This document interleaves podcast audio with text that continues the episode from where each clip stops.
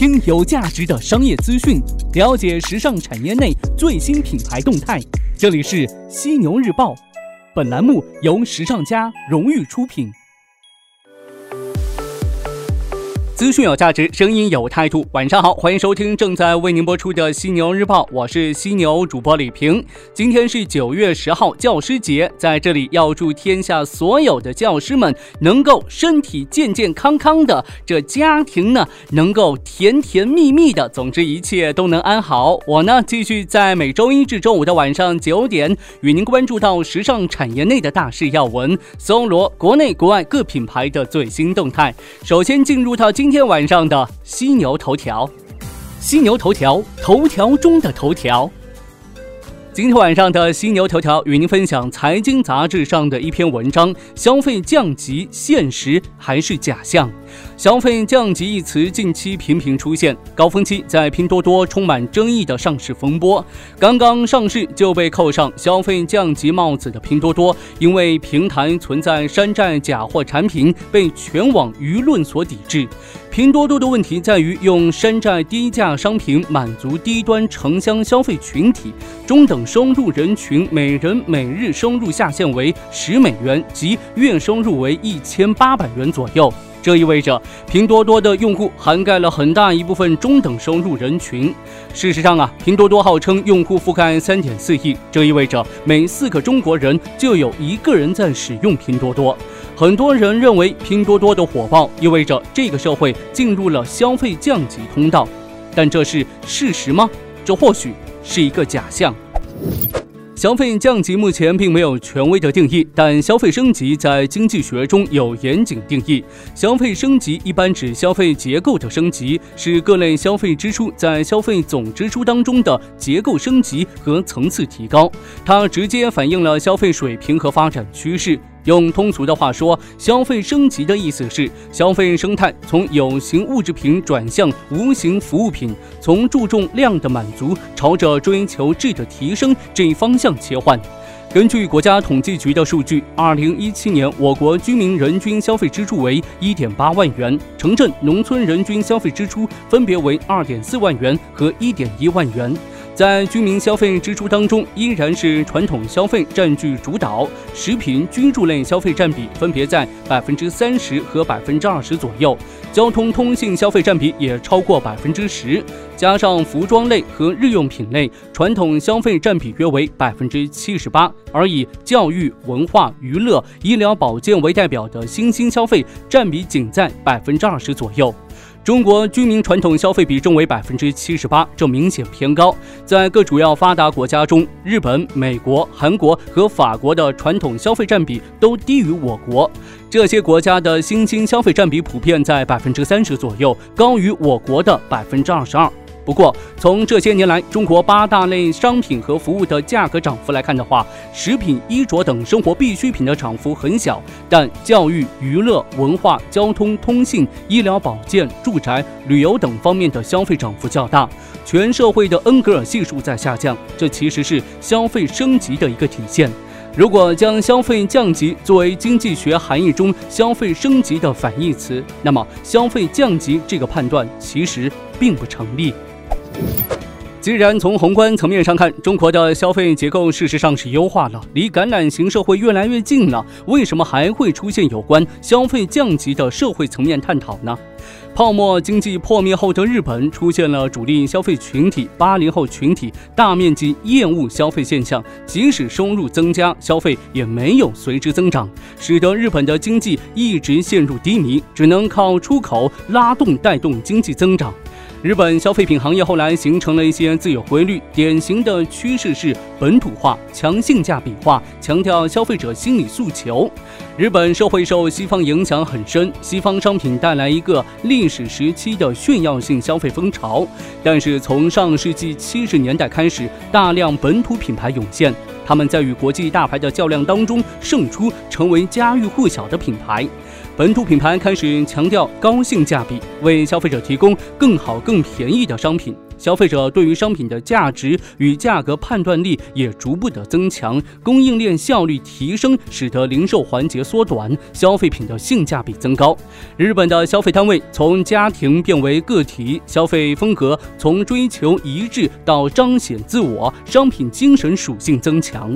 从去年开始，新零售风潮开始在中国兴起，其核心本质在于利用互联网平台和 AI、大数据等新技术的力量，以高效和低成本的方式实现全球范围内产业链条的缩短和高效重组，打破线上线下界限，电仓一体化，用更低的成本满足消费者消费升级需求，并营造新的消费需求和新场景，满足个人对商品消费的精神需求。这与日本本土品牌追求更好、更便宜的诉求本源是一致的。事实上，中国人已经可以在更多的线上线下平台上找到如春笋一般冒出的平价高质消费品，在价格和品质之间寻求平衡点，不为无谓的溢价买单。本质是商品品质与价格回归到合理定位。值得特别强调的是，这一轮零售升级的重点是日常消费频率高的消费品和消费场景。消费者心态的变化和技术的成熟，共同推动了商业模式的改变，降的是单价和成本，升的是服务和体验。从消费者的角度来说，这其实是一件好事。既然在付出相同的价格，收获的消费体验越来越好，消费品质越来越高，为什么中国人还如此焦虑呢？有专家表示，消费降级的错觉源自社会集体焦虑，而这种集体焦虑的原因，个人和社会层面的焦虑都有涉及。个人层面的焦虑包括房贷过重、看不起病、养不起老、工作压力大等；社会层面的焦虑则聚焦在物价涨得比工资快、社会保障不足的不安全感、社会资源不均衡引发的被剥夺感、权利不受制约的不公正感几方面。个人层面的焦虑直接导致了很大一部分人转变了消费观念，从炫耀性消费转变为务实消费；社会层面的焦虑则衍生了对未来的不确定性让我不敢消费的集体情绪。这也解释了为什么人们普遍表达的逃避观点。商业角度的消费趋势改变对消费者是好事，没必要逃避。但宏观层面和个人层面的焦虑，则是消费者主动收缩基础消费品总支出的根源。这些问题的解决涉及多方面政治经济因素，也是一个时代发展的必经阶段。换句话说，这些焦虑无处可逃，只有面对。此时再来解释拼多多是否意味着中国人消费降级，就简单多了。拼多多覆盖中国三点四亿用户，并且呢，主力群体为四五线城市及城镇乡村居民。这恰恰意味着很多原来不用电商的人开始用电商了，这是一种进步。拼多多是一个商业平台，它目前的积极意义是为中国数以亿计月均收入处于低层的、对价格更为敏感的消费人群提供了一个新的消费渠道。它的美好设想是为这些底层用户提供尽量少的销售中间环节、便利的购物渠道和方式，以及丰富多样、质优价廉的产品和服务。最终的结果是为底层用户提供更好、更便宜的消费环境。这正是消费升级的丰富内涵之一。拼多多的问题在于它走得太急，在追求低价高品质的道路上，它为山寨提供了温床。制定好商业目标和执行完成目标路径之间的关系是暧昧的，期间随时面临多重挑战，诱惑也无处不在。一个好的结果是，这家商业公司可以尽快的矫正成长道路上犯下的错误，也只有这样，它才可能达成商业和社会的双重成功。好的，头条过后进入到资讯速递板块，与您关注到各品牌的最新动态。首先来看到无印良品，根据彭博社消息，有知情人透露，无印良品担心英国脱欧之后会成为避税港，因此呢，正考虑将位于伦敦的欧洲总部迁去别国。德国是备选地之一。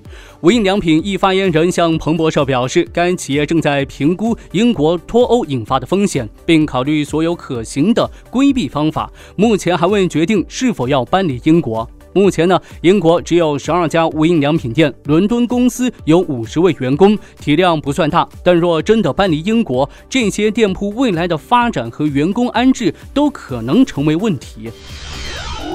来看一下 LV，今年八月份呢，贵州省县级市怀仁市一新楼盘下面出现了法国奢侈品牌 LV 的山寨店铺。该店的装修风格高端，黑白相间的色调搭配几张大海报，一眼难辨真假。但细看品牌名称，会发现其实是调换过字母顺序的。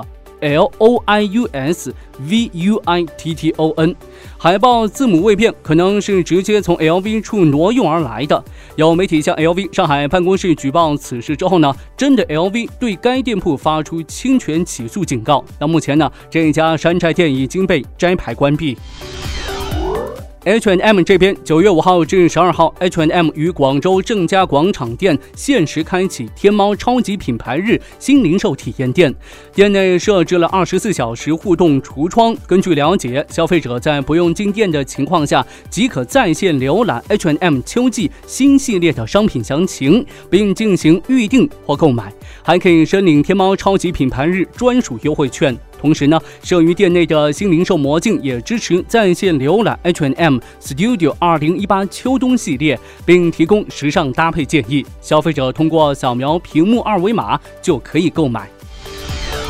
最后来看一下美邦。近日，国产服装品牌美特斯邦威在沈阳中街的家庭式体验店正式开业。不同于普通门店，此门店的面积是七千平米。除了服装品类，店内还涉及文具、杯子、装饰品等家居类商品。美邦创始人周成建表示：“沈阳家庭式体验门店仅仅是个开始，随着百城千店战略布局提速发展，美特斯邦威将在今年秋季于东南、西南、西。”北、东北、华东等地建设百余家多元时尚家庭式购物体验店。根据透露，未来美邦呢将会进一步的加加大加盟市场的发展，将主要借力加盟商社会资源，集中投资一二线城市。对不愿意做管理的客户，美邦会专门派驻管理团队进行店铺管理，最终实现加盟店铺由公司提供管理等服务的模式。我经常在想。人和人最大的区别是什么？出身、背景、教育程度、人生阅历，还是社会阶层？其实这些都不是。在我看来，人和人最大的区别是认知。关于认知，我有故事与你分享。听完，也许你会顿悟很多。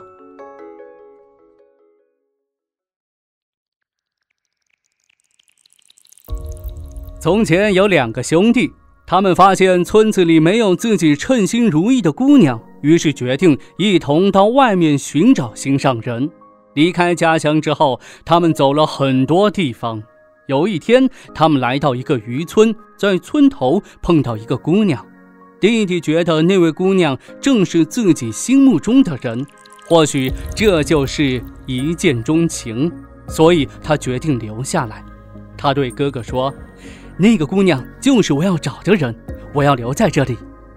哥哥看那个姑娘怎么看怎么不漂亮，他劝弟弟说：“算了吧，这个实在不漂亮，我们继续找找吧。”可弟弟执意留下，哥哥就对弟弟说：“既然你喜欢，就留下好了，我还要找我喜欢的人。”于是弟弟辞别了哥哥，到当地打听求婚的风俗。当地人告诉他，求婚是要送牛的，普通女孩子只需送一两头牛，贤惠漂亮的女孩送的要多一些，也就是四五头牛，最多是九头牛。这样的女孩子是非常优秀的，很少见。这里根本就没有人送过九头牛。结果弟弟买了九头牛，浩浩荡荡的赶着牛群去求婚了。敲开女孩子家的门时，女孩子的爸爸出来了，扶着门框，吃惊地问：“年轻人，你有什么事？”弟弟说：“老伯伯，我看上了你家的女儿，我赶着牛是来求婚的。”老人说：“你求婚也用不着赶这么多牛来。我家女儿只是一个普通人，最多只要三四头牛就行了。你送这么多牛来是不对的。如果我收下了，邻居会笑话的。”弟弟说。不，老人家，我认为你的女儿是世界上最漂亮、最好的女孩。我认为她就值九头牛，请你一定要收下。老人推辞不掉，只好说：“好吧，你和我女儿见面再说吧。”父亲把女孩叫了出来，男孩对女孩说：“这是我的聘礼。”女孩红着脸，忙不迭地说：“不不。”我顶多值五六头牛，九头牛我是万万不敢的。男孩认真的说：“不，你就值九头牛，恳请你收下吧。”女孩和女孩的父亲实在推辞不掉，只好收下了九头牛。结婚之后，弟弟一直把女孩当成最漂亮、最可爱的女人。几年之后，哥哥回来了。走到村口，他发现村长正在举办一个盛大的篝火晚会。熊熊篝火旁边，大家正在观看一个体态轻盈、年轻漂亮的女子翩翩起舞。哥哥奇怪，村里哪有这么漂亮的女孩？弟弟说：“这个女孩正是他的媳妇儿。”哥哥很纳闷啊，弟弟当年娶的那位媳妇儿远没有这么漂亮。哥哥就问弟弟是怎么回事儿，弟弟说：“她就是你当年没有看上的那位女孩。从小到大，大家都认为她是一个普通的人，连她自己也觉得自己没有什么特别之处。但自从我把她当做九牛之人娶回之后，她就开始学习九牛之人的优点。结果三年过去了，没想到她真的变成了聪明、贤惠、漂亮、可爱的九牛之人。”生命成长的过程是不断自我提升的过程。你给自己如何定位，你就真的会成为那样的人。在生命当中，你会遇到很多不同的人，异性朋友，特别是你未来的人生伴侣，不管他是否漂亮可爱，如果你能以九牛的眼光和心态来对待他，也许他真的会成为九牛之人，变得漂亮体贴、通情达理。